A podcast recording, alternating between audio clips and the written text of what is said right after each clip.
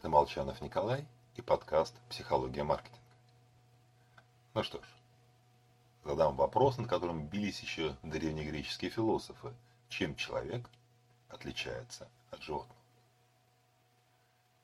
Вариантов ответа на него много, начиная еще со щипанного петуха по версии Платона.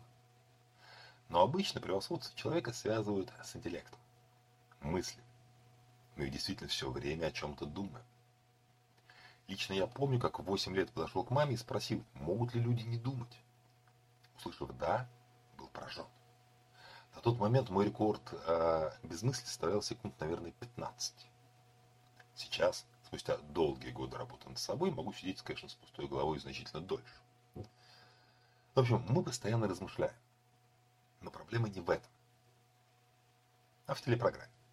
Ну или в продажах книг, видеоигр, в общем, куда ни кинь взгляд, Сегмент развлечений превосходит остальные.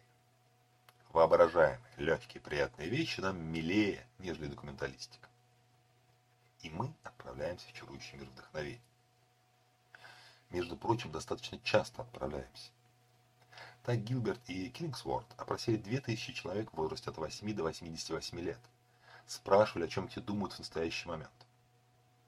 И в 47 случаях выяснилось, что ни о чем особенном проводит время во всякого рода мечтания. Половину дня мы думаем о чем-то, слабо связанном с реальностью. Больше всего мы сосредоточены на окружающей реальности, когда едим, занимаемся спортом или сексом.